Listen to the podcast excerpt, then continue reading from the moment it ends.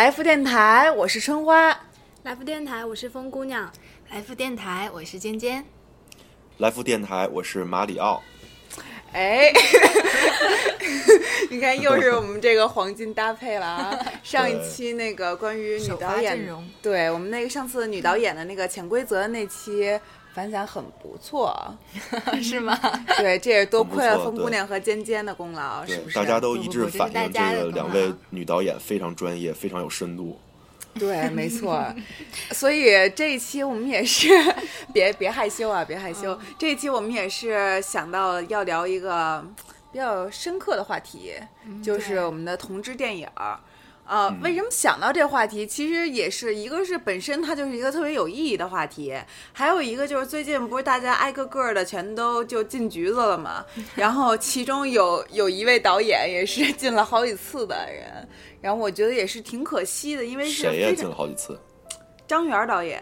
听说过吧？就是拍那个北京北京杂种的那个。对，我觉得是一个非常具有地方特色，就是北京特色的那么一个导演。然后也拍过不少好片子。然后尤其是他比较有名的，就是这个《东宫西宫》，等于是中国第一部同志电影，是吧？嗯。然后你知道他听说过吗？之前？这个名字听说过，但我应该没有看过。对，因为它等于是算算禁片儿。我也是那个，我是在 YouTube 上看到的。是吗？对对对，那个是 YouTube 上 好多禁片，我什么蓝风筝啊什么的，全都是那么看着的。然后我也是看完之后，胡军是在里面演主角。啊，东宫西宫。对，胡军不是还演，还演了蓝蓝蓝雨之后。就是再一部同志力作是吗？我也不知道，应该是之前，因为肯定《蓝宇》也是一个同同志电影嘛，所以这个《东宫西宫》是第一部，所以胡军应该是先拍的这个《东宫西宫》。但是在《东宫西宫》，我觉得当时也是挺酷的啊！你说这片儿虽然算是禁片儿，但是等于是应该也是逃过审查了，因为它。整个其实他没有太多的描写这个性的过程。其实好多人说他之所以是禁片儿，其实不一定是因为它涉及到同性恋的题材，可能是因为它影射到了一些呃，就比如说像我们那个年代，然后不是我们那个年代，就是说我们小时候，就九十年八九十年代那时候，就是可能就是家里人肯定也没怎么听说过同性恋，对吧？就肯定是有，但是可能就把它当成不正常的人来看。对对对。然后所以就引发了一个。这么有名的地方，就马里奥应该听说过，就东单天安门旁边那小公厕所，就是当时那哦，我知道，我知道，那就是北京基本上当时北京同性恋的聚集地，是吗？嗯，对，就是这还挺有趣的这个典故。呃，公园叫什么公园来了？也是类似就是东单公园。对对对对，没错是那。所以那个怎么讲？然后结果他基本上故事就以那个开始的。然后胡军呢演的是一个人民警察，就一个你知道吧？是一个公干公安。对不起啊，今天我这舌头。他演的是一个公安，然后所以呢，他就等于是代表了权力的那一方，而感觉上特感觉上特别正统。对，是一个那什么的人。其实他一开始抓来这个同性恋，从这个公园里抓人嘛。我好像听过这个。对，然后他是为了，其实他是每天就是消磨时间，他就是抓了一个同性恋就打呀什么的，反正就是因为你是你犯错了嘛，你在这儿就是在狗。苟且的事情，然后所以他们就抓回来就询问什么的，结果这一个人呢，他应该是叫阿兰吧，然后他就是又跟胡军讲了这个。呃，从小他的经历，就比如说小时候怎么怎么样啊，后来他长大了，然后，然后他其实还结婚了，他就说他把这个女孩就是搞怀孕了呀，然后之后反正是还讲他受虐的一种过程啊，还讲他那梦境啊之类的，就是一个晚上讲了很多，最后反正到最后他们两个就厮混到一起了，就人民警察和被抓来的这个囚犯发生了精神上、灵魂上的一个交流，对，真的是觉醒吗？这个。呃，你你看你怎么理解了？所以当时好多人其实就认为他其实不只是描写同志的情感，其实他更多的是代表政治，就是什么最底层就是被大家看作是变态的人和这个代表国家权力的人。对，其实这样的，嗯，哦，所以这样的话，在那个年代好像确实还是有点儿就是怎么说呢？这影射性有点太强了，可能确实是这不太好。是是是，所以他就也是算是非常那什么的一部电影，也是非常优秀，因为他这个剧本是王小波写的，然后包括后来这本出了一本书，就是李银河。你想李银河是中国就是性学家吧，应该是，所以他们夫妻两个对这方面都比较有研究，主要是对人性。嗯嗯，你说起这个，我倒是。就是因为今天聊这个同性题材嘛，我觉得我因为就是我觉得我们大家其实都看过，多多少少看过很多，不管是商业偏向于商业的呀，偏向于艺术的呀，然后我就觉得同性题材，不管是在国外、国内更早前的，或者是嗯更现代的，都有一个问题，就是即使是在现在拍的这些里面，所有的就是作为同志在这个剧本里面，通常都是不幸福的。你有没有发现，就是它都是以一种让人感，即使它是一个歌颂同性题材，比如说描写一段美好的恋爱的，或者像比如说《断背山》这样让很多人感动的，可是这个里面这个主角到最后都是受到了这个主流社会的惩罚，比如说他是会因为一些别人的不理解，就是郁郁中郁郁寡欢，然后就终老，或者是甚至是像《断背山》里面，他是最后是被人活活打死了，然后或者是就总之这个主角他即使是。想歌颂一个美好的爱情的时候，这个主角也总是不幸福的。然后我觉得，其实越来越多这样的电影，有一些同志电影，它反而不是在为同志代言，而是更加的用这种，嗯，甚至有很多，甚至张国荣当年早前演过一部那个不，嗯，春光乍泄是更，他之前演过一部商业片，是那个什么谁？就是一部挺商业，就是那种喜剧片，然后里面呢啊呃那个家有喜事，对对对，家有喜事，家有喜事三，我印象特别深刻，因为它里面那是他早年的电影了，他在里面演一个是就是同志，但是那里面就更多的像是像《非诚勿扰二》里面那个演的那种角色，就是感觉娘娘腔，然后就大家是以是一种取乐的感觉，然后我又觉得如果是别人演，我也就觉得就很多这样的商业片，就就我觉得特别讽刺，就是张国荣曾经演过这样一个角色，《家有喜事》。最后里面那个角色，他是不是还是和一个女生好了？只不过那个女生非常 tomboy，对，那个女孩也是一个就是假小子那种类型。对，他就是一个特别娘的男生和一个特别像男生的女生。对对对。最后，我就觉得随着现在时代的发展，大家观念在发展，好像同性这个事情已经被越来越多人接受，就不像你说在东宫西宫那个时候，可能他是被认为一种当做是变态变态存在的。现在这个时代，大家其实。哪怕是偶像剧的男演员之间都会卖些腐呀，然后有很多的腐女，就是我们正常的大女大学生都很爱讲，哎呀哪个帅哥和哪个帅哥之间的这些。嗯。但是我觉得在我们这些聊天的过程中，虽然把这件事情给普及化了，可是，也，就你知道哈，越来越把这个东西推向于一种是，嗯，不，好像是不正常的，是就是小众的，有一种那种感觉，感觉像是刻意把它给抽离出来的感觉，是吗？把它放对对对。或者我们比如说介绍一个人的时候，会说，哎，他就是说，哎，这是谁谁谁，他是个同，他是个 gay，这样。你像我们会说，哎，这是春花，他是个 异性恋，就是对，就不会这么介绍。你说这话，我我心都提到这儿了。我特别怕。说到什么吓你的话？对对对。对，我就是觉得这是一个挺有挺有趣的现象，就是有时候同同志电影带给这个社会的影响到底是什么？就是就是同志电影到底是让这个社会更加去接受这个了，还是说让这些真正的同性恋就是的人在社会中处于一个更加就是不被人理解的？就大家会觉得这是一件。好像是天天在听到的事情，可是又觉得每次听到这个事情都是带有一定的戏剧性的，就不像是说，就像爱情电影，我们会说这是一部同志电影，但是我们也不会说这是一部异性恋电影吧？就是异性恋，我们就说这是一部爱情电爱情片。就是我也希望有那么一天，说我们提到一个同志片的片的时候，我们也说这只是一个就是一个爱情片，但是里面可能会有不同的走向。对，以及就是。呃，风姑娘之前说到的，像很多电影里面，到最后结局，可能这段爱情上大家觉得非常的动人，嗯，但是可能，嗯，角色们最后的结局并不是那么美好。我觉得这个另外一个程度上也让，啊，普罗大众觉得，哎呀，就算你们是有真爱，那又怎么样呢？最后结局总是悲伤的，总是一个不那么美好的结局。嗯，其实我觉得我们真的是可以多拍一些。啊，有美好结局的同志片，虽然说，我我来插一句啊，嗯，对，就是我在想，刚才那个尖尖说了，你理解的是，就是你们有爱又怎么样呢？还是一个就是不好的结局？或者我能不能把它反过来理解，就是说有不好的结局又怎么样呢？我还是要有要有这个真爱，就他是不是有一会会有一种就是怎么说呢，欲扬先抑的感觉，就是我为了要歌颂这个爱情的美好，这个感情呢，它的嗯，就是它的美好，所以我要设置一些社会世俗上的障碍。嗯，对，很像是那个莎士比亚的悲剧，就为了宣扬爱情，然后就两个撕人裂对美好的东西撕裂给你看。嗯但是对呃，我觉得你说这个，我突然想到一个电影，就是泰国一个特别有名的片叫《暹罗之恋》，啊我想大家都看过啊。我就不认识那字儿，我刚才就想说那片儿。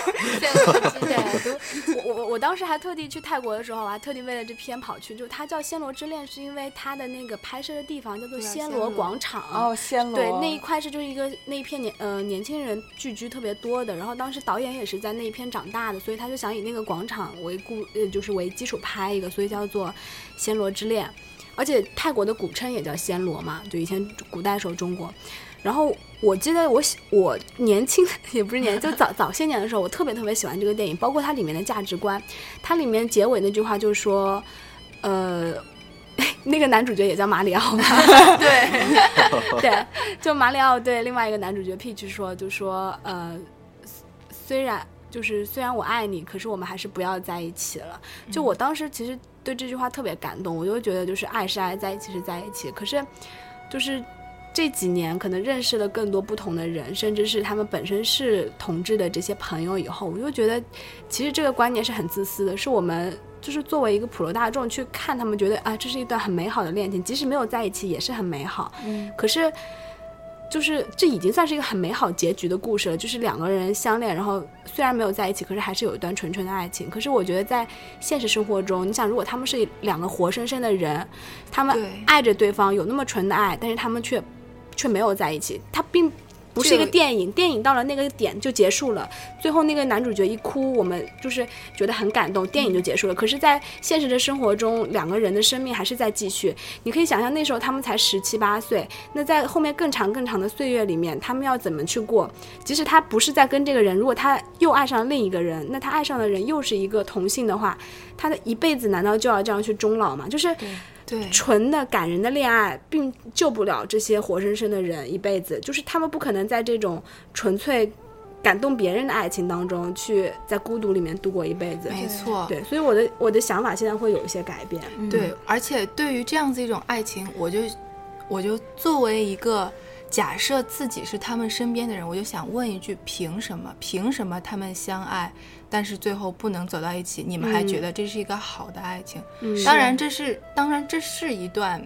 刻骨铭心的爱，但是你想象，如果他们就像风姑娘说的，他们是真的人，当然是希望最后爱能走到一起啊。嗯，对，你说到这儿，我又想起另外一部也是泰国的影片，就是，呃，有，就是那个 Yes or No。嗯，这部片子当时在非常喜欢。对，在泰国也是挺蛮火的，还出了二是吗？对我觉得它其实倒是一个蛮新鲜的尝试，就像我刚才说的，我觉得他是把它当做一个就是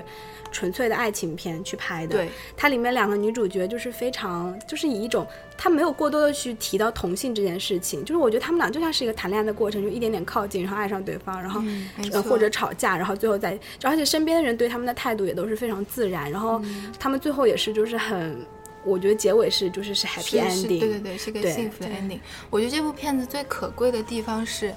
它没有把同性恋爱作为一个事情对最大的一个卖点。对他当中当然遇到了一些就阻碍，比如说家里面啊什么的，但是这些就好像是任何一段恋情中的阻碍，比如说。比如说异地，比如说我们的理想不同，什么生活习惯不同，这样子的，嗯。它是作为这样一个小的部分掺杂在这段爱情当中，而不是说同性就是这个爱情所有的主题。对，对就我觉得他等于他是就是通过这个爱本身来渗透同性爱这个事儿，是吧？就是他让你看到最后，你你再去关注哦，其实这是两个同性人之间的爱。我觉得他是尽量是弱化了同性在这个爱情里面的一个一个比重。对，也不是，我就觉得哦他就是很是很自然，他就是他是在讲述一段爱情，而这段爱情正好是一个同性之爱，而他不是说过度的去刻画我要给你讲一个同性恋的故事。它是我觉得这部片子看完会让我觉得我想给你讲一个关于爱情的故事，然后里面会有设定，哎，这个主角是男的，主角是女生，是这样子的。像另外有一些电影就会觉得从开头他就告诉你，我就是要给你讲一个同性故事，就这个故事里面如果。就是没有同性这件事情，这个故事整个噱头就不在了。就是这样的片子就会让我觉得其实还蛮，其实对，确实是有点。像我记得我当时看一个片子叫《刺青》，就杨丞琳和梁洛施演的，那里面就是当然那个看的比较早，现在剧情已经忘了，但是就。那片子回想起来就会让我觉得比较阴郁，就里面呃杨丞琳演的那个角色，她是一个，她是一个通过视频跟人裸聊裸聊的这种，对，差不多，嗯，对，视频的，对，就通过视频跟人裸聊，然后来挣钱这么一个。然后梁洛施演那个角色呢是一个刺青店的老板，就是你看这两个角色都是非常不大众化的，就是就是这两个他认为就是人物设定就是边缘人物，对对对对，这两个人物即使他们跟同性无关，他也是就是。在社会当中已经是很边缘，然后再把就是好像把同性恋这件事情更加更加去边缘化。但是在《Yes or No》这个电影里面，他两个女主角就是很很自然的大学大学生，然后有很多的朋友，是很阳光的人，就是跟所有的人一样。他们只不过就是就是他们的爱俩只不过刚好都是女生。对，确实是你让我这，我就觉得就是对，嗯嗯，丑话说，对，我是说，我又想到我。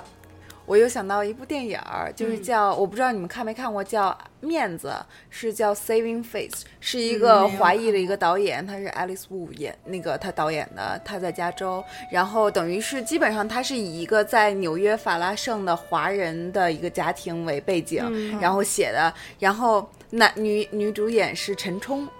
所以你知道吧？然后陈冲他演的是一个在法拉盛待了二十多年，但还是不会说英文的一个人。然后他他爸爸妈妈是教授。就是就是等于是在美国大学的教授，然后现在已经退休了。然后他可能现在五十岁吧。然后他有一个女儿，现在在美国是当医生，是一个 doctor，然后急诊室的医生。然后他这个女儿其实就是个同性恋，但是其实他女儿之前好像也没有意识到。但你知道，因为在法拉盛那种华人地区都密集的地方，然后他妈就一直要给他不停的跟别人 set up，就给他安排相 亲啊什么的。然后其实那个故事真的是一个 happy。就是因为这个女孩之前，我我没有，她那个剧里面没有刻意的说这个女孩认为自己是个同性恋或者怎么样，但是就是，然后有一次在可能像华人团契那么一种地方，然后。他那个那女孩跟别人跳舞，然后回扭头看到另外一个女孩，然后那个女孩是个芭蕾舞演员，然后长得超漂亮，然后结果后来他看了之后就第一眼看到她不敢看，然后又回头，然后就跟他一块跳舞的那个人是那个女孩的 cousin，然后那个男的跟他讲说这是我的我的 cousin Vivian，然后说她是一个芭蕾舞演员，他说我我觉得你 totally into her，然后那个然后这个这个这个女孩她就说我才没有，然后之后呢是因为这。这个 Vivian 她爸爸又是那个女孩儿那个医院的一个医生，所以他们就又见面了，在医院。然后结果后来等于那个女孩又见了他一次，然后之后呢就请他去看芭蕾舞，然后两个人就真的是。呃，然后后来晚上有一次，他们一块儿回家，然后他说我教你跳舞什么的。然后那天晚上，然后就其实真的是一个浪漫的爱情，就他们两个就就爱在一起了。然后结果这时候他妈妈呢，你想他已经五十岁了吧，然后怀孕了，然后就陈冲演的那个女人她怀孕了，但是死活最后谁谁都不告诉这个孩子的爸爸是谁。结果到了最后最后最后，而且这个剧没有那么俗的，就是因为这个 Vivian 她是芭蕾舞演员，她要她要去巴黎了，去巴黎的芭蕾舞团，然后。等于这个女孩女主演，她也跟去机场，就是说，哎，你你要留下来什么的。然后那个芭蕾舞演员那个 Vivian，他就跟我说说，那你吻我，你当众吻我。结果那女孩做不到，然后然后结果那个女孩还是去了巴黎。然后其实那阵对那阵确实是。然后她这个陈冲演的这个妈妈呢，就因为她爸爸是个老教授，为了保全颜面，就说你一定要找一个人结婚，就是说不管这爸爸是谁，但你一定要找一个人结婚。就找了一个，怎么能这样呢？对，你知道，所以这个电影叫面子，所以就是各种面子。就是这个小女儿，她是觉得是就我不敢当众吻你，然后我不敢告诉别人，我我们我们两个在一起，这是一个面子。还有一个就是他妈妈就作为一个母亲，为了保证他这个家里面的面子，就是说，哎，我虽然五十岁了，我怀孕了，但是我也要找一个人嫁了什么的。结果到最后的最后，就为什么这个人就是这个陈冲，他那个不愿意说爸爸是谁，是因为他这个。他这个孩子亲生爸爸是一个比他小了二十多岁的，就跟他女儿差不多大的一个年轻男的。然后结果后来等到最后结局，就是说这个年轻的男的跟这个陈冲在一起了，然后他们两个女孩也当众就还接吻了，就是在华人团体里接吻了。然后结果最后他这个陈冲的父亲，对对对，作为一个老教授，然后就就然后就是对他们也都就容纳了。所以这个整个一个故事都特别美好。但是你知道它是发生在一个呃华人导演的视视角里面。就是说，它是一个以美国社会怎么说，虽然是一个呃中国的文化，但其实你最后还是在，因为是在美国这个社会，所以你才觉得好像一些事情更更容易被理解。对，说到这个，我想到一部正好反过来的电影，就是《喜宴》。哎，你跟我的想法一模一样，我正想说，它完全是反过来的，把中国的传统观念放在美国这个社会里边来看。嗯，我我刚刚听。听春花在讲这个面子，我我也是一直就想到《喜宴》，《喜宴》也是我早些年特别喜欢的李安的一部片子。对，这也算是我涉猎的正式涉猎的第一部就是同性题材的这个电影。我觉得《喜宴》其实嗯没有那么的像是同性题材，因为它里面讲同性的内容，我觉得不是那么多，它没有更多的放在同性这个点上，我觉得它更多的还是在讲家庭。讲社会现实的那个问题，也不是会讲，我觉得他是在讲偏现实的一个电影。我觉得他是在讲家庭，就是他更多是在还是在讲家庭里面，就是一种妥协。我觉得他的那个重点就是，比如跟刚才面子这个相反的，为什么是相反的？就是面子这个最后是被接纳，嗯，而喜宴的结尾是妥协。喜宴最后虽然算是个 happy ending，因为呃就。如果没有看过《嫌疑人》，我们是不是来讲一下这个大致的内容？简单简单介绍。就是他的男主角叫做伟彤，然后一开始他父母他他是住在美国的一个华人，然后也是自己也是很成功的，然后他有一个同志的男友，已经相处了好多年，两个人也是很甜蜜。然后他有一个朋友是一个女女生的画家，但是很穷，然后又找不到工作，然后签证也快要过期了，马上就要被遣送回国的这么一个状态。后来，然后他的。父母呢，在国内是那种退休的，应该是部队里还是哪里退休，反正是挺有老将军，好像是对老将军高的一个，挺有威，对，挺有威望，红红红二代之类的，对对，挺有就是一一呼百应的那种感觉，手下好多人的那种，就感觉是挺有威望，然后家里也是很重视传统的这么一个家庭，然后那他母亲就是他妈妈，就是不停的要给他介绍各种女生，然后包但他他自身条件就伟彤这个人自身条件。也很好，然后赵文轩演的嘛，就特别帅，所以就是他就各种嗯提出了不断的提出各种高对女生的高要求，然后来否决这个，然后直到后来他提了一个自己以为就是绝对不可能有女生满足，比如说会五国语言啊，还要会唱歌剧呀，就是特别玩笑性的，结果还真有那么一个女生就满足了，然后他妈妈就让这个女生直接就过来美国找他们，然后当然这个女生她其实自己也已经是有男朋友了，所以就是也没事，但是。呃，总之后来，然后他的父母就要到美国来找他，然后他们想了一个什么办法呢？就为了这件事能够一了百了，就以后永远也不要再介绍对象了，都是想出了一个假结婚，就是伟彤和他那个认识的那个女画家，就是决定假结婚，然后就是想说这样骗过他爸妈，以后就再也不会受到介绍对象这种事儿了。结果这事儿一开始就开始不可收拾了，然后就办。就办办喜宴呀，然后邀请了各种亲朋好，就他们本来就想说简简单单就美国注册一个结束签字就完了，然后他父母就觉得不行，怎么能这样呢？一定要对，然后就开始办亲朋，对对对，然后就请来各种的认识的亲朋，然后办了这个喜宴，然后里面李安还说了那句特别有名的，就是说，呃，这是中国人五千年的性压抑，就是说他们闹洞房嘛，然后结果就在闹洞房的那天晚上，伟彤和这个。女画家就是真的发生了性关系，然后后来这个女生就怀孕了，然后怀孕了以后，嗯，哦，这个时候就是说他的爸妈吧，就是因为他爸爸心脏病犯了，飞不回去，对，回不了国，所以只能留在美国。就他们本来想着做做样子，然后他爸妈走了之后，他们该怎么样还怎么样，但是现在没办法，只能硬着头皮在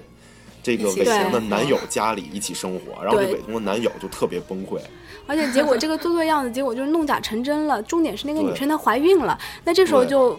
就出现了这个问题，这个孩子是留下呢还是打掉？然后很有意思的是，到结尾的时候，我们就我们前面一直以为是大家就是在串通，在就是想去骗这个老父亲。但到结尾的时候，我们就忽然发现，其实这个老父亲他是能够听懂一点英语的。在他们吵架的时候，他其实早就知道了伟彤是个嗯同志，而且那个那个美国人就是他的同志男友的这件事情。嗯，所以说这整个，然后但是他也也默默的就没有说穿，就接受了这件事情，甚至还给他那个同志男友了一些就是呃压岁钱，就是表达了一种关心，长辈对下辈的关心，但是。就是，所以说他从感性上来讲，其实是能够接受这件事的。但是从另一方面来讲，他为什么接，就是他还是让他保密，就是他不想让伟彤知道。他知道了这件事情，他宁愿他们瞒着他，因为这样的话，他就能让那个他的儿媳，虽然是假的儿媳，把这个小孩生下来。就对他来说，两件事情都很重要：一是他儿子的真正的幸福快乐，另外一个是作为传统家庭里面能够传宗接代，能够有一个孙子。就这两件事情，在他心里的地位可能是不分轻重的。就这个故事，虽然我们说，我觉得是个算是个 happy ending，因为这个老父亲。呃，两个愿望同时达成了，就是这个假假儿媳，对，假儿媳给他生了一个呃孙孙子，孙子对，然后他的呃之后呢，就是他们两个又就是没有没有真的结婚，就是伟彤还是能跟他的同志男友生活在一起。可是从另一个方面来讲，我觉得也是挺心酸的。其实这中间就是一个，就是每个人都在妥协，嗯，就是就是。明明本来是一个很正常的事情，伟彤跟她的男友也是生活的很幸福，就是你说不出来为什么的，就是每个人都做了很大的牺牲和妥协，就每个人都没有得到那个百分之一百的这个幸福的权利。嗯，呃，对，我觉得就是他。这个这个，我觉得我特别喜欢李安的故事，就是他总是你你不能够很明确的说出说他就是想表达什么，但是他会让你去思考，就是这个过程里面大家为什么去牺牲了，就是到底是什么给了他们这些压，就是不是社会外在的这些压力，就是让这些明明本来都是很很好很棒的人，就是去牺牲掉他们幸福的一个部分。我觉得是。可能就因为生活本来就是这样，嗯，可能两个特别善良的人在一起也是会伤害到对方，嗯，可能因为我特别爱你，但是我还是给你带来了很多伤害，因为生活本来就是这样子。对，但其实我跟你说，相爱相杀的感觉是吧？也不是相爱相杀了。对，其实我是想说，其实他。本来就是你说牺牲了好多，其实有的时候我觉得倒是挺可惜。就比如说像《蓝色大门》里面，就陈柏霖，陈柏霖啊长那么帅，喜欢桂纶镁，但因为桂纶镁她真的是喜欢女人，所以 啊那么帅的一个男人自己都没法喜欢。嗯嗯，对，我是说咱们。就是一直都在聊这个各种各样的内容，真的现在想想，这个同志题材的影片涉猎的内容，包括他们的重点，都是还挺丰富的。对对，就感觉都不太一样。我是想问两位女导演，就是假如说让你们拍这个同性题材的影片，就是哎，你们你们有这个拍这个影这这类影片的计划吗？有，嗯，倒是有。对我本来就是我的毕业作品，本来是确实是想拍一个。同性题材的一个电影，但是微电影，嗯，但是因为就是考虑到真的是拍出来可能没法播，我们也不是说要涉及多么多么呃违禁的内容，就是可能同志题材本身会造成它难以传播这件事情，然后我们就放弃了。我倒是，那我我我我先说，我最近就是本来有一个就是有一个。剧本我都已经差不多差不多着手在写了，但是我还挺犹豫要不要拍的，就是我的那个担忧跟尖尖就不太一样。我主要是担忧就是觉得自己能不能把它拍好，因为毕竟我们现在学生学生拍的很多还是以短片为主，然后短片更多是以那种就是小品式的，你比如说来一个大的转折、戏剧性的这种更能够抓住人。但我觉得如果我要拍同性题材，我可能更多会想去描写一些细腻的感情的部分，包括。对，包括就是两个人之间的那种，我觉得那种互动吧。然后，那包括就是演员，嗯，包括我们的场景布置，就是我觉得要描写感情总是最难的。就你要去一个片子，你要拍它戏剧的部分，你只要有一个好的剧本就可以了。但是你要描写感情，你必须要每个东西都到位，你才能突然抓住人的心，抓住人的情感。然后我就怕，如果现在我们的能力是不是能够达到这一点？如果我做不好它，那我可能会想说，我宁愿现在先不要去做，因为我觉得这个。这个故事，因为确实同性的题材，可能我看到很多都是美好的电影，在我心里还是一个很美好的一个角落，我也不想说去破坏掉它。还是出于对它的敬畏。对敬畏，对。像我原来那个片子也是，就是可能拍摄上也确实有一些限制，就觉得如果我现在不能做好它，那不要白瞎了这个本子。等我能做好的时候，再用我的能力去把它做好，呈现一个漂亮的作品给大家看。对，刚才马里奥好像还有什么问题吗？对，我是想问，就是因为这个同性题材在现在为止，毕竟还是一个比较敏感的一个话题，嗯，而且就是咱们这个观影的人群呢，我就刚才想了一下，好像是大概分三种，嗯，一种就是好像是就是非常非常这个向往或者或者说非常喜欢这类题材，然后也是特别愿意去这个深入的发这个发掘的，嗯，再有一类人就是说他可能嗯就是完全不能接受，是一种抵制的心态。再有一种可能是，就是看看热闹，就是这个题材无所谓，反正就是只要是好片子，他就就 OK。还有这么一类人，我是在想，就是你们作为导演的话，如果要拍这个同性题材，涉及到这种相对敏感一点的话题的话，你们的目标人群大概是想，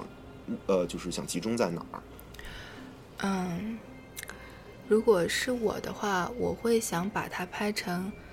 呃，本来我希望本来不反感同志电影的。一些人看到我的电影，可以觉得，嗯。啊，这同志之间的感情也是美好的，然后可能更加愿意去接纳这件事情，可能可以，我们这儿有个词叫 ally，可以变成一个盟友，可能他本身并不是同志，但是他觉得这是件值得支持的事情，嗯嗯，以及就是可能本身就是。同志的一些人群，嗯，我我也是差不多。就是如果我真的去拍这个的话，我可能不想把它拍成一个太过小众的，就是只有那那么一批就特别了解人会去看。就我希望是能够，嗯，整个社会都能够去接受的。就起码你说有一些本身很偏激的人呢，我也不奢望说啊，通过这个片子他们就能够去接受。他们可能本身有成见，但是我觉得起码让那些可能对这个不是那么了解的人，能够对这件事情持有好感。对对，因为我觉得我们拍电影本来这也是我们的一个职责，就这个社会上很多事情，包括你看现在女性已经，我像我们都可以学习导演，别说就是自由的学习，我们甚至可以去领导男人，就是。当然，有更多普通的女性，她们可以有自己的工作，可以走出家庭，这都是一代一代的有人去发言，就是社会。就我们可能五六十年前，女人还都在家里，还没有那个工作平等的权利，还没有选举权。对，这是一个男女之间。那我觉得同性这件事也是一样，就是他他们都是同样是作为一个少数少数的群体，站在大数呃就是多数之让让多数的人能够去了解他。那我觉得我们作为艺术家，这个也是我们的职责之一。我希望就是能够拍出对，因为我记得当时就是因为这样的片子真的是挺少的。我还记得当年就是拍《春光乍泄》的时候，就张国荣去演嘛，嗯，张国荣在采访里面就说，就是自己当时是希望这个片子是，呃，怎么说，就是能够拍出一个是同志美好的那一面，能让更多人去理解这件事情。但这个片子后来其实也是可能有点太过艺术化了。也是，他因为他因为他一开始进来就直接有性的部分，我觉得反而可能让很多人不能够接受。是对，但是我觉得就是其实很多人都有这样美好的愿望，就是能够做这样一个，嗯，雅俗共赏、深入浅出，就是让了解这件事、不了解这件事的人都能够，就是能够不一定说喜欢，但是起码增加一个对他的了解。对，确实是。因为我觉得以前有一句话说。呃，是无知导致了偏见，而偏见又比无知离真相更远。所以我觉得我们消除偏见的办法，就是第一点就是要消除无知。就我们能做的不多，但是就是把这件事情，就是更多真实的面貌展现在世人的面前。对，确实没错，没错。像我觉得这方面，其实你知道，我有的时候会想，如果要是电影，它的电影的类型，比如说我就要拍一个剧情片，或者是我要拍一个喜剧。你知道，其实观众来说，对于喜剧，他可能会更好接受。就比如，这就是为什么美国其实好多就是有同志内容的喜剧。就比如说，特别有名那个 Chuck and Larry，就是同我的同志婚礼吧，好像是他们两个人。就其实虽然他只是他带。嗯，它会有同志的元素，但其实它用一个喜剧的表达，它都是一个普通的电影，它可能会让更多人就是接触的面会更广。就比如说，呃，如果你真的拿一个断背山来讲的话，老人可能就是太老，他可能就是接受 心里也是看着有点，你知道吧？但是高血压、心脏病的都犯了，你说是不是？然后小孩儿，然后更是接受不了。我觉得，呃，也是一个电影类型会帮助别人会理解更多。没错，嗯，说起断背山这个电影，我觉得我也是挺神奇，因为就认识我的人都知道我是一个李安迷，就李安的电影我基本上都是挺喜欢的，但是唯独断背山这个电影，就是我也喜欢，可是没有那么的发自内心的我的去欣赏它。然后我一直在想原因，我觉得断背山是不是比较偏向于美国文化？然后，而且包括你看，他获了很多奥斯卡的奖。然后，我一直觉得我的品味可能跟奥斯卡的品味不太一样。对，因为大家都知道，奥斯卡的评委都是一群美国，首先是白人，然后是男性，然后是年纪都是学院派吗？对，学呃学学院派，然后包括是年纪都是，我可能平均年龄好像在六十以上了。对，就是这几个因素加起来，跟我觉得大部分也都是共和党。我觉得大部分那。就总之，我觉得这几个因素加起来，跟我的本人可能，你看他们都是就是男性为主，那我是一个女性，然后他们的年纪都是六十以上，那我是一个年轻人，然后他是一个西方的视角，然后我是一个特别东方的人，所以确实跟我都是完全正好相反的。然后我觉得那。这个电影之所以能在奥斯卡获那么多奖，就总归里面可能有一些，就是我觉得就是所谓的视角不同，嗯，对。但是我就觉得，所以说好电影应该大家都能欣赏。就这电影，我虽然没有说那种发自内心的喜爱，但是作为理性上来讲，我还是很喜欢它的。对，是确实是这样。呃，我有一点挺好奇的，就是因为你像断背山，就我感觉涉猎男男同志题材的，好像要比女同志题材稍微多一点的感觉。对，其实我是想说，就是你们作为女性的视角看男同男同志的话，你们会就是对他们那个情感的把握上或者理解上，你们会觉得吃力吗？我之前听过一个，首先我觉得这个涉及到就是我们上个学期，呃，什么上个上次节目聊到这个男女男女之间的，呃。就是在社会里面扮演这个角色，就我也一直觉得，为什么男同性，包括我们现在说腐女，很多都是面向于男性的 gay，就是，就大家会觉得两个帅哥之间的爱情就是很容易接纳，然后两个女生之间反而更容易被诟病。这就像我们聊到女导演那一期，就是可能男性在这个社会当中更远更容易被原谅，就是有更大的选择权，就是女性因为在家庭里面可能要承担的角色更重，所以。当两个女性她们如果是相爱的话，人们可能不会说她们恶心或者怎么样，但是就觉得她们永远都不可能走到一起去的，就是会有，我不知道，但是有另外一种说法，就是说人们更容易接受就是跟自己性别相异的同性，就是男生更会喜欢看女同的电影，而女生更会喜欢看男同的。确实是，我觉得这也是，这可能也是一个，就是像我刚才说的，是。很多真正电影是把他们给戏剧化了、美好化了、形象化了，所以人们在看那个自己对立那个性别的时候，因为不了解，所以更加能够接受，把美给。对对对，更容易去接受那个想象化的东西。因为如果你想一个男生，我不说我们一个女生去看一个女同的电影，它是真是假，马上我们就感受到了，就想说，哎，两个女生之间怎么会那么相处呢？就觉得这电影是假的。但如果男生看看两个美女谈恋爱，他们就会觉得，嗯，就是美的。点不太一样，是吧？就是有一种视觉享受。对，就像我们现在腐女看的那些所谓的同性题材，其实那些同性爱情在生活中可能不是那么的真切，就他们只不过是想把两个美男放在一起，然后让他们产生一些。关系对，对很很多很多，这个是就是不是不真实的，嗯，对，而且其实还有一个就是，其实咱们国家从很早以前，从古代其实就已经开始有描写同性之爱的那种事儿了，龙阳之楚王好细腰是吗？对，我觉得对，尤其我觉得，其实我们中国好像对这方面。一点儿也不是输给他们，就那个理念上，你知道吧？我觉得，而且反而古代的时候好像接受度更广一些，更好。对，我觉得好像随着现在，不知道为什么，我觉得中国人真的是就是。古就是在古代传统的时候，对好多东西的接受度是很广的，民风吧，我觉得那个是。对，然后现在好像思想更加的保守一些。嗯，对，说到民风，我突然想到前一阵我看了一个电影叫《绣春刀》，是个商业题材的武侠片儿，但是它其中有一句话我印象特别深刻，就是就是咱们十七爷演的那个人，他欠债，然后那个他要他他老被他那个大师兄勒索，然后他大师兄就跟他说说你拿不出钱来，说那你就去那个。那个卖屁股吧，说这个 在京城里这个有龙阳之号的有钱人非常多，说你这小身板，我当时就这一系列我就不往下说了，但我当时就觉得，哎，这个民风好像是哈，那个年代就有这种这种观念，然后大家还都心知肚明。对，包括像，但是就还走在挺前面的，其实。但也不能说是那个年代，因为毕竟这电影也是不能代表那个年代。哦，那对对对，也是我们我们这个时代的商业片嘛。对。而且其实像《红楼梦》那里面描写的那个同性啊，我觉得那个《红楼梦》真的是又唯美，然后嗯呃，会让你觉得看起来你觉得被这个社会好像当时的所有人是知道的，就都明摆着的事儿，你不觉得吗？而且我觉得这个就跟因为一开始那不是交大。在门口喊，就说这个秦可卿跟他公公搞在一起啊什么的，就然后这其实是那个，还有之后就是说那个他们男男女女说起来，好像这种不伦的恋和那种同性的恋，就是在那个时代其实是一样的，就是不像我们现在可能觉得一个年轻人嫁给一个老头就觉得啊这个 差不多可以，然后如果俩男的走在一块儿，就什么抱抱亲亲的，就他们可能就觉得不行。那我觉得其实也差不多。对 你现在也是觉得还好是吗？呃，我是觉得还，我就我是觉得还好，而且我觉得就是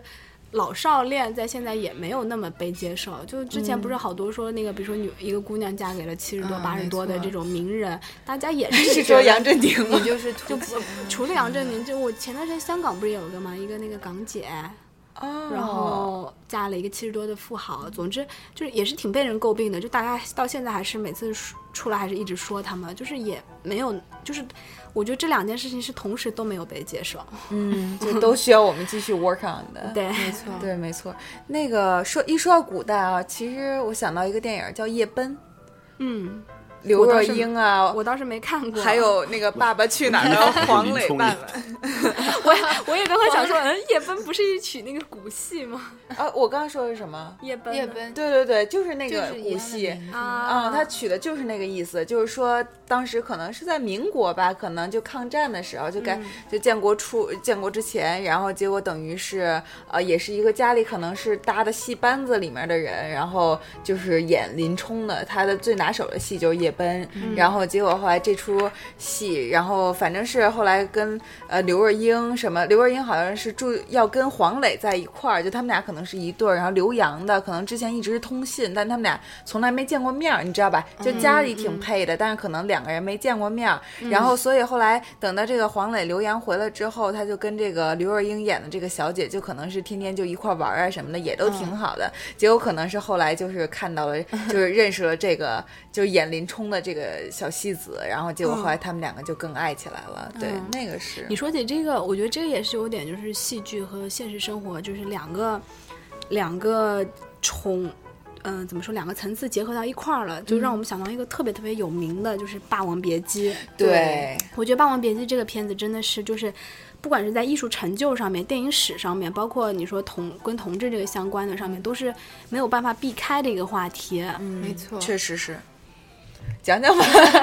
但是我觉得《霸王别姬》它之所以地位这么高，嗯，另外有一个很重要的原因是它发生的那个年代以及它说的整个，我觉得是它整个故事的丰满性，它就不光有同性，然后不光有角色，然后不光有年代，这所有的事情它埋在了一起。我觉得，我我对，而且我觉得我对《霸王别姬》这片子特别的有感触，可能因为我们本身自己是学艺术的，就它里面就是。不仅仅讲的是就是同性，它更多是一种，嗯，就是里面陈蝶衣，就是张国荣饰演这个陈蝶衣，他对于艺术的一种追求。对，没错。我觉得它里面就是呃，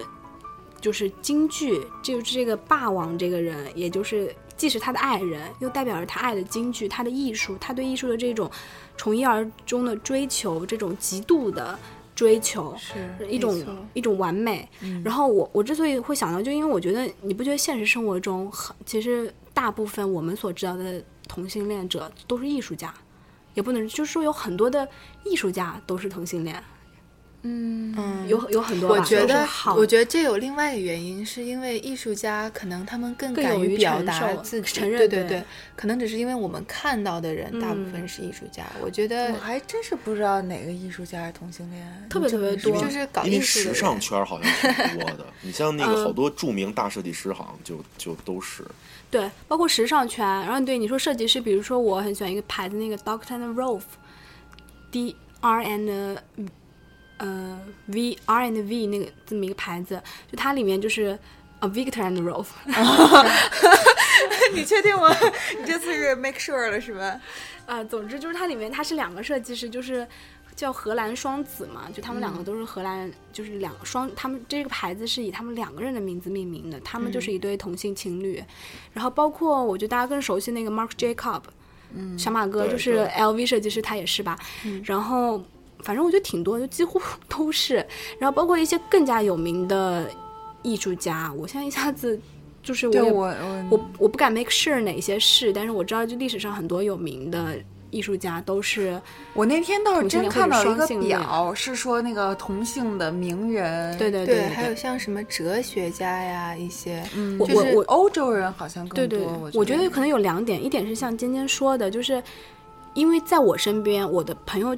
里面就包括是美女是帅哥，很多就是在异性里面也很受欢迎的人。其实我私底下作为朋友，可能知道，诶，他们其实也是有喜欢过同性，然后只是大家可能就是都没有明说出来。其实这样的。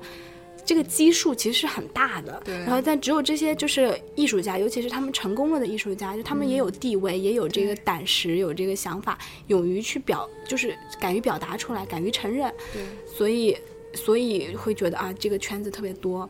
那另外一点，我觉得可能就是跟《霸王别姬》里面是一样的，其实。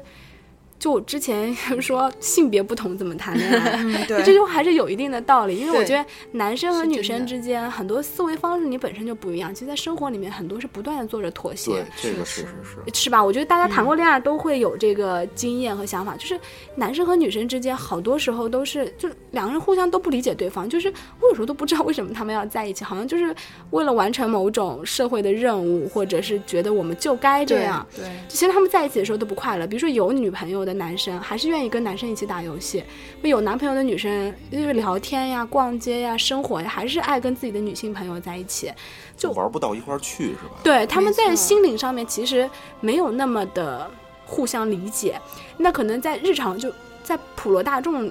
里面，因为我们很多就是生活和精神是两面嘛，可能精神对他们来说没有这么重要。那我们生活上能够互补就 OK 了。那我觉得越是有想法、有层次、有地位的人，他们对精神上的要求就越是高。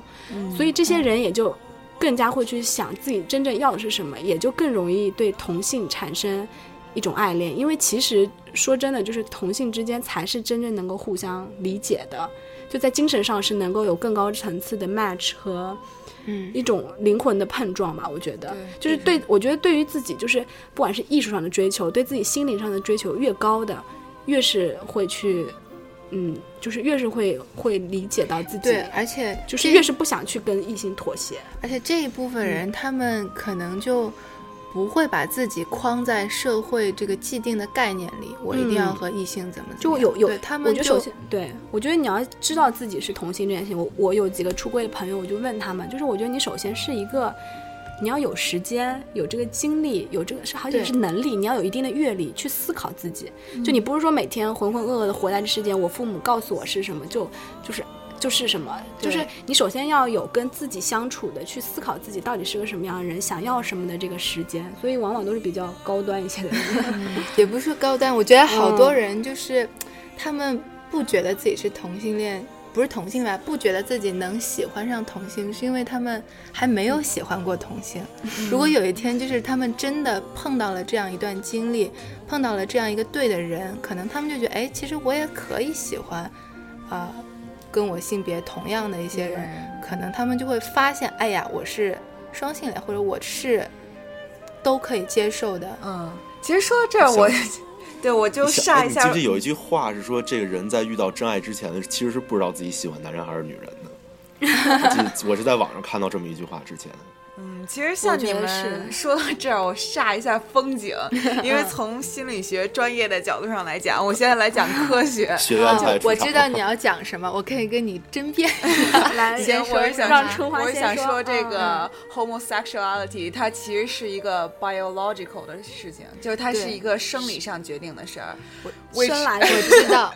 对，然后有一个我挺感兴趣，先让春花说完。呃，说有一个其实是真正的一个实验，因为我们老师讲的是。就是你没有办法证明，就是他真的是不是一个真正生理上的事儿，因为你没办法给一个人生出来，你就做实验嘛，因为你得大量采样啊什么的，你不能生出来，你要做实验，你就让这爸妈告诉这孩子 说你是同性恋，然后这边人说啊告诉他孩子说你是双性恋，不能这么着。但是有一个特别特别巧合的事儿，就是在我忘了，应该是在美国，在美国生出了一对双胞胎，他是一个 identical twins，就是同卵双胞胎，等于。是你知道人就是那个双胞胎的长相啊，就个个一模一样的那种，就是两个人非常相近。但是最逗的是，他们其中有一个人出了车祸，应该是在四四岁到六岁，我忘了，是在一个很小的时候，在七岁之前，就是意识还没有形成之前，然后他出一个车祸，他的这个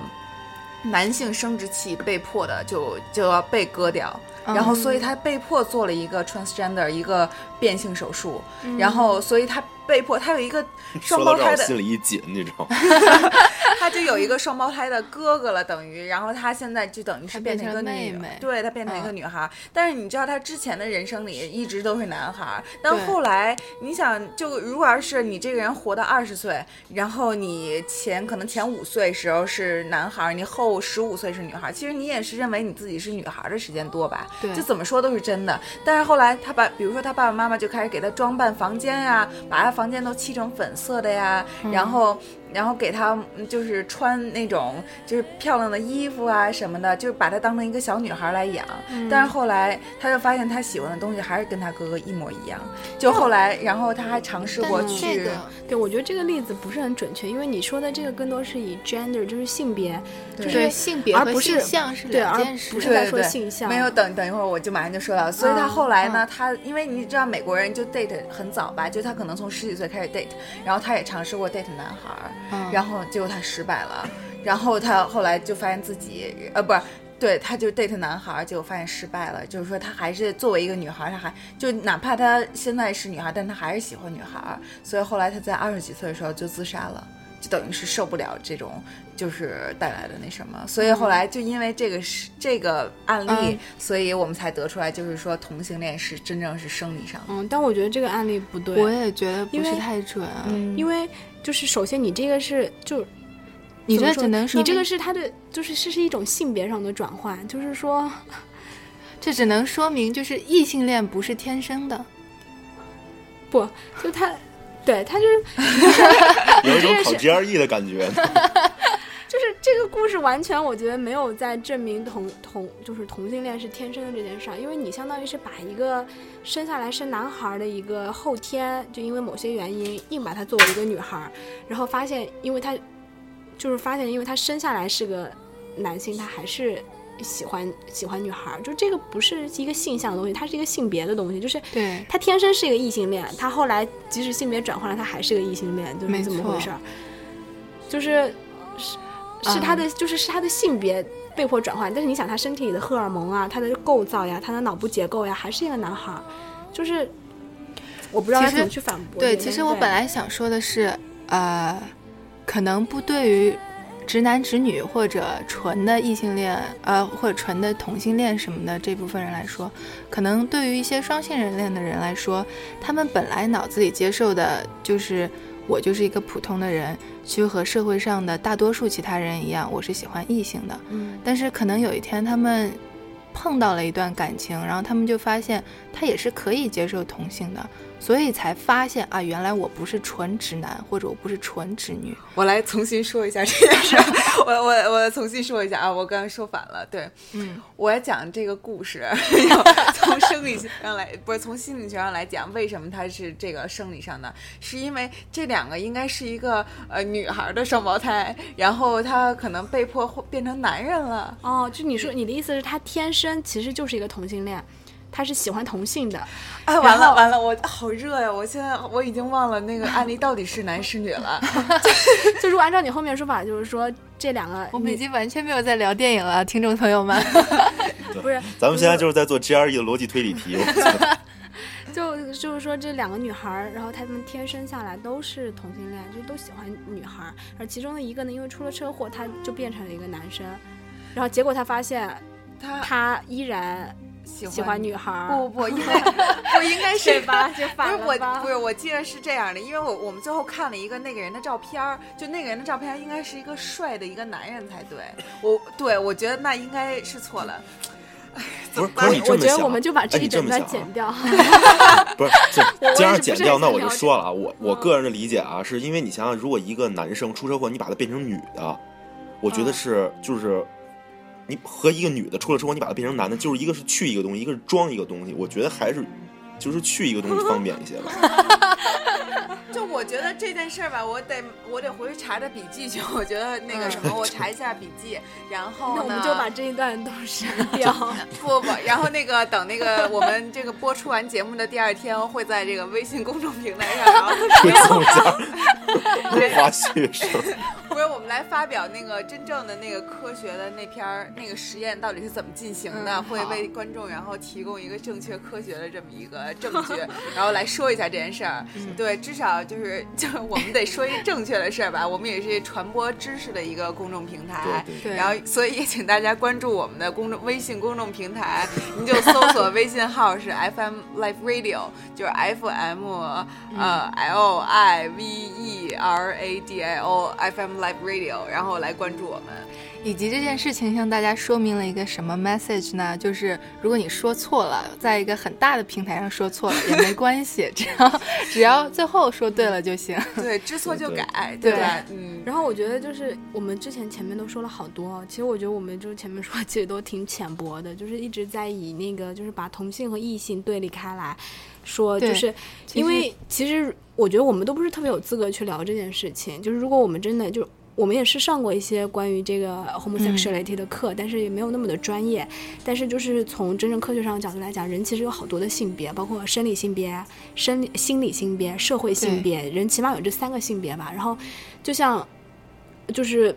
比如说同性恋，就是一个男同性恋不一定是娘娘腔那样的，因为一个女生，我见过好多就是漂亮，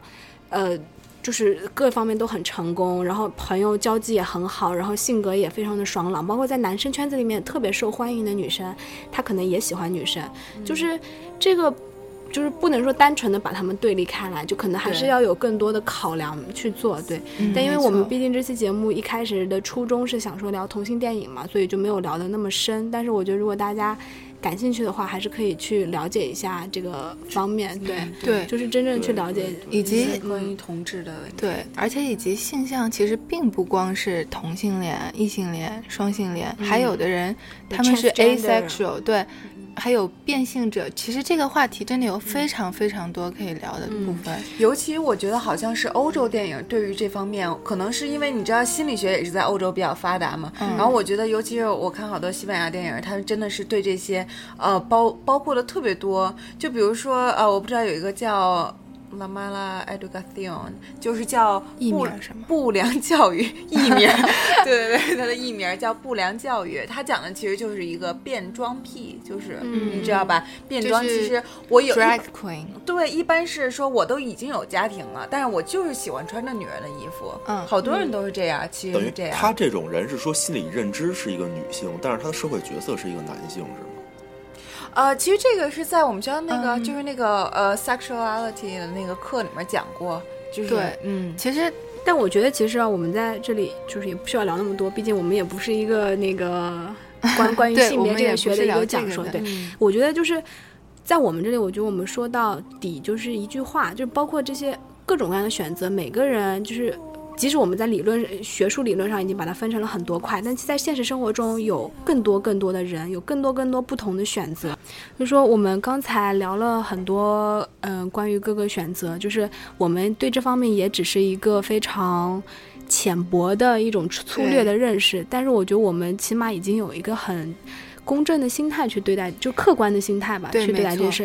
然后我觉得也是这样，就我们这里毕竟，嗯。毕竟我们也不是专家，然后不能说给大家一个特别正确专业的知识。就大家如果有兴趣，是可以自己去了解。但我就想说，在社会当中，除了嗯，除了这些学术会把它分成，比如说异装癖呀、变变性者呀、同性恋呀、双性恋呀，很多很多。但是在现实生活中，更多的人有更多他们不同自己的选择。其实每一个个体的选择都是不一样的。那我们要做到是什么？就是去，我觉得就是去理解少数，就是在一生当中，我们每一个人都会站到在少数的那一边。就比如说，我是一个。我们上一期聊到，我是一个女性，可能作为男性来讲，呃，我就算是一个比较弱势的群体吧。对，但现在已经算还好。那有很多，你比如说，包括你在工作，你在工作当中，你做的可能是一个小众的、不被人尊重的职业，或者像我们到了国外作为留学生，我们在这个西方大背景下，我们的东方文明在这里就是一个少数的环境，就是每个人都会遇到这样的时刻，你会觉得很孤单、很无助。我觉得我们社会能够去。为他们做的事情，我们能够去学习的，就是在任何时候，你碰到这些少数的群体，就是你试着去理解他们，去为他说话。就我觉得，只有一个少数群体敢于说话的社会，才是一个好的社会，一个宽容的、让人觉得是幸福的社会。对，确实是，没错。对，这个这个说的是真的啊，呃。再再补一句吧，就我 我是刚才就我还想提到一个电影，就包括那个《无妻之夫》，那个尖尖也看过对吧？对，那个其实就跟我说的那个很像，就那个心理学那个案例，就因为那个男孩儿就等于是本身是 date 他那个女儿。跟他女儿 date，然后结果后来，结果他女儿死了，然后他爸疯了，他爸就把那个男孩抓起来，然后把那男孩做了一个变性变脸手术，而且变成了就是那个他爸以前的那个妻子的妻子的样子，就整个就是等于整个一个人二十多岁的时候给你变了个性，现在你成一个女的了。但后来你发现，其实他们两个之之后也有就是就是性关系啊什么的。我觉得，但是嗯，我觉得在这个部分，那个男孩。他纯粹是为了迎合，对他纯粹是为了迎合另外那个他的上位者。嗯，他并不是说真的爱上了那位父亲啊什么的，他在情感上是没有一种真心的付出的。嗯，这就最后把他给杀了是吧？嗯，好像是，不然他好像不然他怎么逃出来的？对对对，我已经有点忘了。嗯，我我也是，我刚刚特别想提到这电影，但是你一说到结局的时候，我又有点就含糊了。对，反正那个电影其实是推荐大家看的，而且 也是有一点重口味的。对，也是西班牙导演那个阿尔莫多瓦，就是一个拍的是一个小众文艺的一个电影，但是就莫名其妙的在好莱坞非常受欢迎。就是你在美国提到，就是阿尔莫多瓦好像特别特别受尊敬，而且就像他作为一个外语片儿，对于奥斯卡的那个。概念要比要比张艺谋啊什么的那些中国导演，就亚洲导演对于奥斯卡的分量，就我觉得叫什么切夫之无妻之夫，就是就是我的皮，然后拉比就是我的皮给阿比多，就是在你的。就是在你的，就是用的是你的皮在我的身上。但是我觉得这个另外一个原因是因为他拍了好多好莱坞的导演都不敢拍的一个东西。对，确实是。而且其实那里面的阿尔莫多瓦整个这个导演，我觉得我们应该单单列出一个题来，因为我觉得这就是一颗奇怪的生命体，就在我就整个电影圈里面，我觉得也是。嗯，我觉得好像。欧洲那边电影感觉就是在我看来都口味比较重。他们说欧洲电影对抗美国电影唯一的唯一的武器，唯一的 武器就是裸体。哎呦，就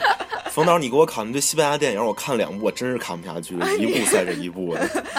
口味太重了，尤其是西班牙的。对，确实是我就好像自从学了西班牙语之后，就是对于电影的下限已经就宽很多了。我觉得，嗯，欧洲欧洲人整个他们的思想，因为他们的性开放应该程度是很高的，因为毕竟他们是以前的老牌贵族，尤其像西班牙、英国什么的，跟美国还没法比。就美国也就是二战之后，然后一战、二战，然后慢慢起来的那种，然后大部分也都是欧洲移民。但是我觉得，如果你看欧洲电影的话，你会就是确实，你看一开始新浪潮啊什么的那种，都是从欧洲。所以我觉得你这个倒是提到一个问题，就是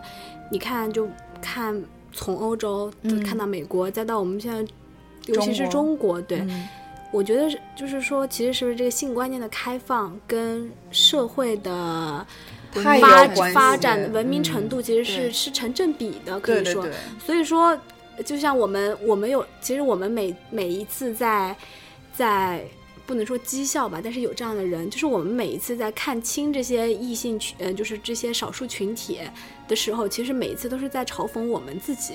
因为我们对他们的的。轻视嗯的嘲嘲讽，其实就是说明我们还处在一个不完整的社会，对，我们还是一个不不完明、不文明、不发展的一个生物体。没错，对，就其实就是说，还是回到那个话，就对于他人越尊重，也是对自己的一种尊重嘛。对，确实是，就是就是一种尊重。其实人家两个人在家里怎么搞，跟你有什么关系？对对，确实是，这都是个人的自由。对，而且人家还不生孩子，那不是支持计划生育了吗？你说是不是？太结合国情了，对，而且如果他们真的想组成一个家庭，比较符合传统意义上的家庭，他们可能还会领养孩子。对，这更加就是一件，就是你愿意生的你生，然后对，然后我那个我不生，但是我可以领养，就是怎么样都是非常好的一件事儿，我觉得。就我不就不觉得他爱着谁？嗯，对，确实是。就是所以之前那个吕丽萍老师和孙海英老师之前不是在那个微博上和宋丹丹老师 有一场骂战吗？你们还都有印象吗？没印象了。但是你说这三个人，我觉得挺有意思的。对，反正是就是 孙海英和李丽萍代表的是反同性恋的那么一波，然后这个宋丹丹老师代表的是支持同性恋的一波。是吗？我当时没有见过他们，他们三个人吵了些什么？我也没有。就是反正。呃，因为好像是孙海英和吕丽萍他们两个人是应该是信教，应该是信信天主教，我估计是，所以好像教义上就不允许出现同性恋，应该是。哎，我遇到一个特别有趣的，就是在我们学校旁边，就希拉丘茨那天我开车过来，那边看到一个教堂，教堂的顶上。特别大的插了一面特别明显的彩虹旗，对，就是一个彩彩虹旗，彩虹。因为彩虹，我觉得我们应该看的是一样的东，一样的地方。对对对，因为以以前我还不理解，就我后来就是知道彩虹其实就是相当于同志的一个同同志运动的一个。我当时就觉得，其实，在教堂上插这个，我我特别的觉得有意思。我当时还特别想走进去看一下。对对，其实它不光是代表同性恋，就是整个 LGBT 的组织都是，就是包括同性恋啊、异种的呃 gay，然后和 transgender，呃 LGBT、bisexual，对对，基本上就所以他们代表的是。而且你发现前两天学校这边还有一个游行，就有一个人站在 Marshall 那块举旗子，然后一直喊了一下午，就说：“我记得我有一个特别感动的瞬间，是有一次就在这里有一个，嗯，他好像是每年都有的一次游行，然后就是一个支持 LGBT 这个组，就是这个族群的。然后我记得当时看到，嗯，在这个游行里面有一小组人是。”他们是教徒，然后他们举了一面白色的旗子，上面写着，啊，那大概的意思是 We're sorry，我们是，我们爱神，因为他在这里传播爱，但我们伤害了你们。然后我当时就，哦，我简直快眼泪都快下来了。对，确实是，嗯，这个。就我，而且我觉得那是以前的那个社会，就是包括宗教，其实也一直都在进步。就包括你在美国，你能看到，就是好多人其实不光。我我们就是你看整个历史多少次宗教改革，对吧？就是宗教也在改革，你不能就一直固守着这个。所以我觉得电影，尤其是我当时就讲为什么我也想做导演，就是因为电影真的是一个传播的工具。没错，嗯，它非常有力量。对，贾樟柯说，电影是我接受自由的唯一方式。就是你如果拍出一个呃电影，然后代表着你的那种正确的能量的话，你其实可以。教会给很多人，而且我忘了是谁说的一个美国一个总统吧，他说的说电影是给文盲的一个 学习的机会，因为太简单了，就是科技才带来带来这种便利，然后给所有的人，然后让大家就真的我觉得对，像电影包括像音乐啊这这种艺术表达形式，如果一旦把一个把一个东西表达的非常深刻，我觉得那种深刻真的是那种深入骨髓的深刻。就是包我我从小到大看好多电影，那些让我记忆深刻、让我受震撼的瞬间，其实我到现在都记得非常清楚。嗯，我觉得这个一旦记忆记忆住的话，真的是一个非常有力的手段。嗯，而且我觉得，嗯，最其实也是可以跟你们两位女导演讲的，就是其实，呃，像当然，像美剧有很多同性恋的那什么，就是我觉得以后的同性同志题材不应该只仅仅局限于电影儿，因为电影毕竟还是少数人去看的东西。如果什么时候我们国家的电视剧里也可以有同志题材，那会有的对我真的觉得这是一个大跨步，真的，因为呃。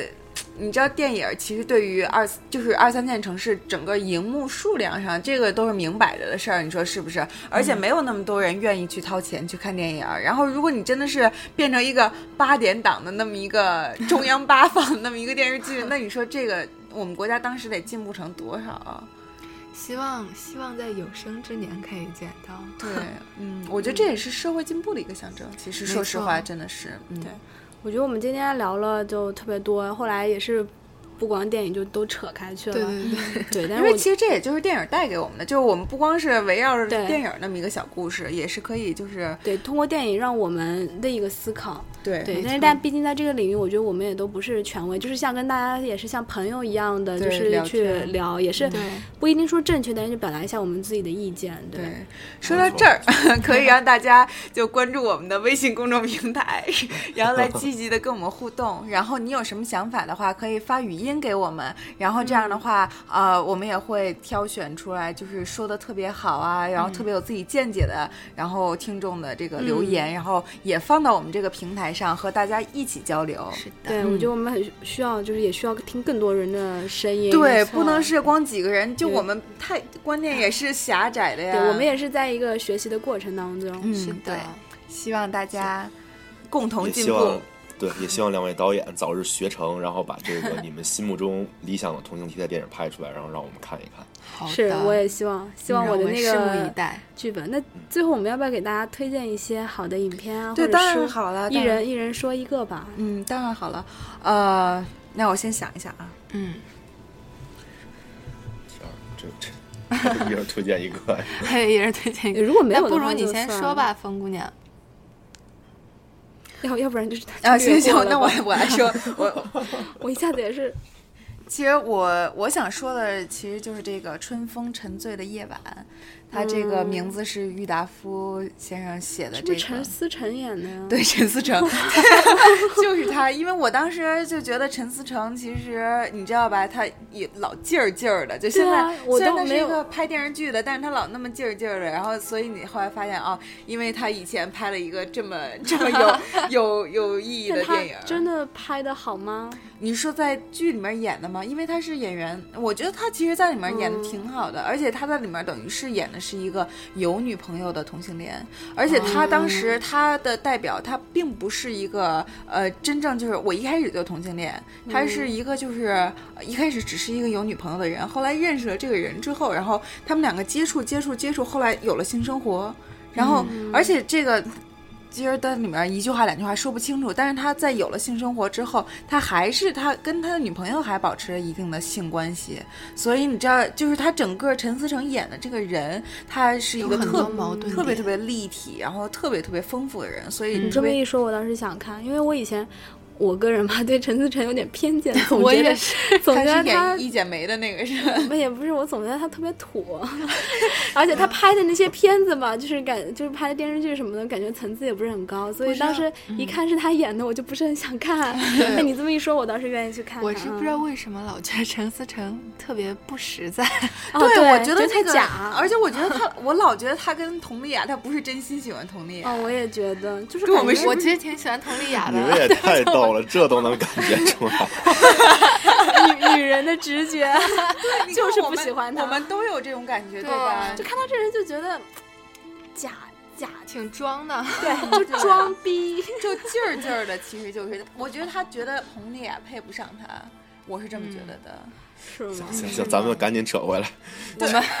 我们咱们这都 攻击男演到这儿员。了。这台节目里，不是我，我想说什么来着？啊，就说这部电影儿，然后为什么还有一个原因，就是因为我心里面一直我知道每个人肯定都有一个 golden age，你知道吧？我心里的黄金年代就是他们那个年代，就是他们年轻的时候那个年代，可能是八十年代、九十年代初的那种。呃，那个北京就那一种都不是北京，就那时候的中国，就刚还没改革开放，就是整个经济又有点发展，又没有发展，所以那个时候你知道。对于同性恋也是，就是那里面有迪厅啊，然后大家就去里面那个 同性恋聚集的地方，可能有一个就是你知道吧，圈子里面那圈儿里有一个同性恋大哥，就特有名儿的那种，啊就是那种特别带有时代感的元素，然后也在那个影片里面，整个就是我觉得整个那个片子特别丰富，就是不光有那种呃情爱上啊，就是不管是同性异性之爱，就是更有那种时代感，嗯。是的，嗯那我也给大家说一个吧，这个嗯其实我有一阵儿啊，就是疯狂的涉猎各种电影，然后这个电影也是同学推荐给我的，它是一个巴西的电影，叫《兄弟情人》，哎，我听说过这电影，听说过吧？就这个电影吧，我对它看完之后，我的感觉是，就是就是我也是黑线，就是我不是很理解这个电影是想说什么。就是这个电影的首先卖点之一啊，肯定是两个男主角，就是外形都非常的抢眼，嗯但是它的节奏也是很慢，然后剧情的话也是非常平缓。最后也是一个 happy ending，但是我就是很希望大家看一看，然后能跟我交流交流，就是这个所以你就是学到了什么，我就很好奇这个片子到底想说什么，我没看懂，所以你是 所以我希望大家跟我一起就是探究一下。所以你其实是不喜欢这片是吗？我说我对他就是说不上来就我说不上来他到底那我觉得是干嘛，这样的片子你就不要推 荐，就是希望大家跟我一起就是这因为个挖掘我想到。你你上一次说满头黑线的那个《雪花秘扇》，就事实证明大家都觉得它不是一个特别好的片子，就是我觉得有可能就是嗯它真的不是一个好片子。对，就我觉得有可能直接把我这个电影这个审美和嗅觉给不是我的意思是，估计大家感觉都差不多，你不喜欢的，可能别人其实也也也觉得不怎么样，也但是不一定是因我身边的为你没看腐女对这片子评价很高，哦，可能还是可能就是还因为爱帅看美型吧，啊，也没准儿。嗯嗯也那倒是也是。然后尖尖呢？我要推荐的那个片子呢，它还比较小众，是一个日本片子，叫做《三星两性》，然后是三颗星两种性别的意思。然后主要说的是有这么一个女生，她她家里可能有一些压力啊什么的，她得要生一个孩子，还是她生病了。总之，她就是需要生一个孩子，但她当时并没有爱人，然后她就遇见了这个一个男生，然后她就想，她就跑去跟那个男生说：“我想要你的精子，我想生一个孩子。然后这个男生呢，结果他是，呃，和另外一个男生在一起，然后他们是一对同性恋人。然后故事发展到最后是他们三个人生活在了一起，然后等于这个电影又突破了，呃，社会上对于大多数这种。呃，性向的一种想法，又突破了对家庭固定的这样一个概念。然后当当然，这个故事中他们也遇到了很多各种各样奇奇怪怪的事，以及家里的压力呀、社会的压力呀，或者呃两个两个之间角色之间的一些呃比较细微的微妙的东西。然后我觉得还不错，希望大家可以看一下这个电影。好，嗯最后他哎你说就是你说这个，他们最后生活在一起，让我想到那个德鲜炒饭，嗯，我知道那个，嗯，其实就周嗯慧敏前两年拍的一个片子，嗯，是，还有另外一个西班牙电影，我忘了叫什么名儿了。我之前看的，也是到了最后，等于是三个人共同生活在一起了。就是就是个人有个人的选择，如果你觉得这是好的，那这就是好的。对，确实是。对，就是嗯说得好。那最后我，嗯，风姑娘，我给大家推荐一个是一本书，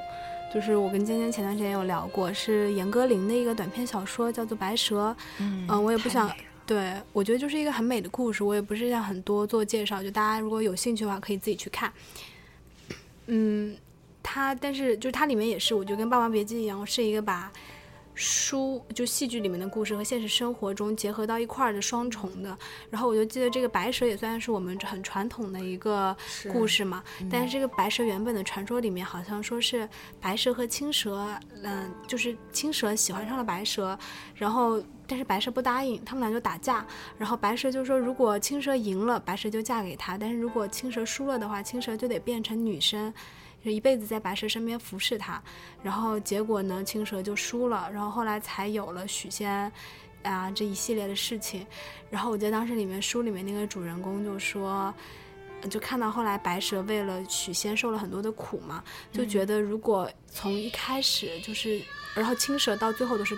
对白蛇很好，就说如果从一开始，呃，就是就是白蛇和青蛇能够没有那些外界的因素就能够在一起的话，就后来白蛇也不会那么的辛苦。我觉得这个就其实跟我们说到的这些故事里面就有好多的，就是相同的感慨吧。对，然后这个故事它总体讲的是一个文革时期的一个两个女生之间的爱情，反正我觉得是挺美、挺纯、挺纯的一段爱情吧。对对。就如果有机会的话，大家去看一下。行，那我们这个今天也聊不少了，对吧？那我们就先聊到这儿。查查欢乐多，神经不衰弱。